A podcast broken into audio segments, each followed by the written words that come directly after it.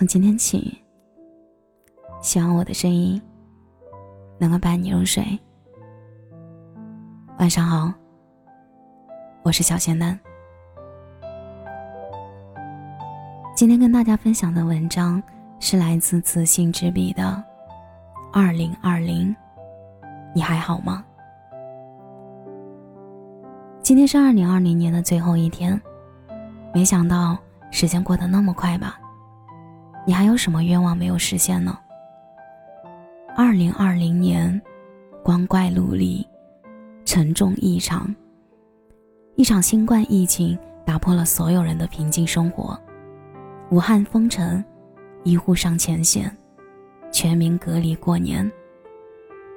刚开始的时候，你是否满怀期待与信心？可疫情、意外、经济、工作重重困难下的情况下，让人寸步难行。也许谁也没有想到，本应该是一个美好的开头，却深深的变成了艰难的挣扎开始。原本以为这一年很难熬过来，但坚强的我们依旧战胜了所有困难，迎来崭新的结尾。如果现在就给二零二零年画一个句号，你想说些什么呢？时光匆匆流逝，不给你任何喘气的机会。你相识的人一不留神，却变成了陌生人；你遇见的风景一不留念，却变成了回忆。时间它就像一把双刃剑，在给你收获的同时，也会给你一些。意想不到的意外，生活不就是这样吗？没有任何事情是一帆风顺，即使平凡的事情，它总会给你制造一些麻烦，打乱你所有的喜悦与期待。也恰恰因为生活里所有的期待与意外，才造就了人生的五彩斑斓。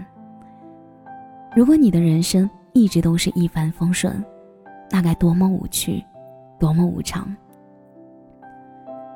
在这一年里，还记得那些感动的瞬间吗？一月二十八日，从四川广元出发，二十五名医疗团队驰援湖北。医疗队队员赵英明在丈夫的送别时，在车下哽咽着喊话妻子，说出那一句：“赵英明，一定要平安回来，回来我包一年的家务。”赵一鸣看着丈夫，眼眶红润。目送的样子，在车上频频点头。三月三十日，西昌庐山火灾中，不幸遇难的救火英雄张明福再也回不来了。女儿对着爸爸说：“你快点回来，爸爸，我想你了。”但这一次，爸爸再也没有回应。虽然他还未经世事，但是他的父亲再也回不来了。而曾经父女对话温馨的场景，如今却变成了女儿的独白。四月十五日，新冠肺炎患者在武汉市肺科医院重症监护室尝试做出赞的手势，这一刻，也许他内心充满了感谢，感谢国家，感谢医务人员给他第二次生命。生活永远不缺乏感动与温暖。也不缺乏战胜所有困难的能力。今年地球生病了，每个人过得不是很舒服，但请记得，所有的困难都只是暂时性的，迎接我们的依旧是灿烂的光明与希望。二零二零年，不光只有困难与感动，还有那些平凡人中具有成就感的一些事情。毕业的应届生说。找到了一份好工作，人生第一次通过自己的双手拿到了工资。创业公司的老板说，刚拿下了一个项目，不用为现金流发愁了。上班族说，工作挺稳定的，收入也平衡。考研的同学说，考试很顺利，应该没有问题。刚新婚的夫妇说，很幸运，我们都在对的时间里遇到对的人。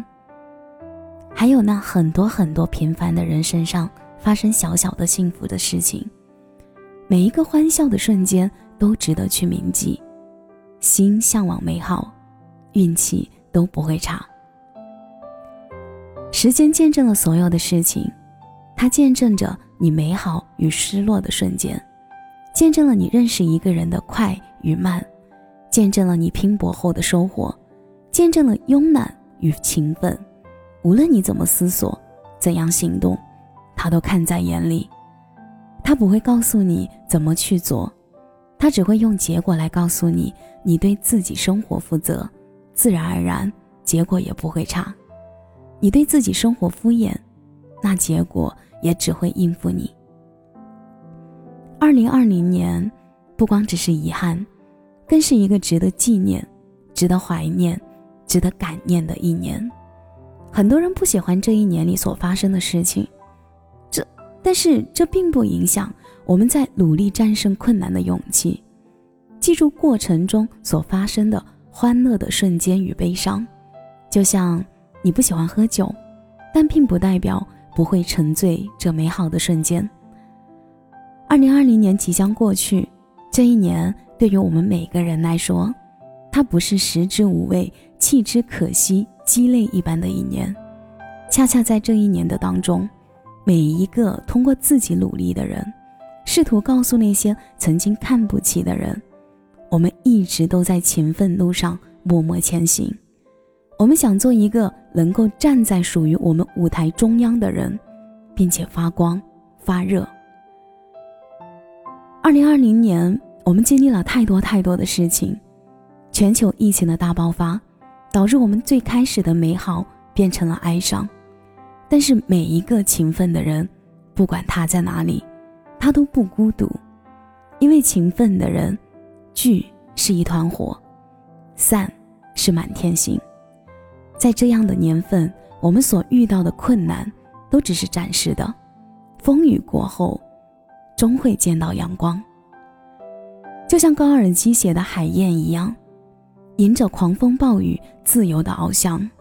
我们不阴影狗苟，我们谬力前行，虽然。如履薄冰，但是我们脚步坚定。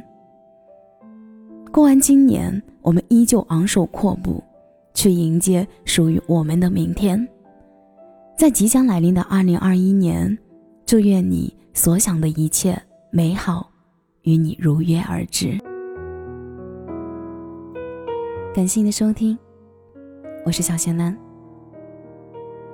如果你刚刚喜欢我的声音，记得点点关注，给贤男五星好评哦。节目的最后，祝你晚安，有个好梦。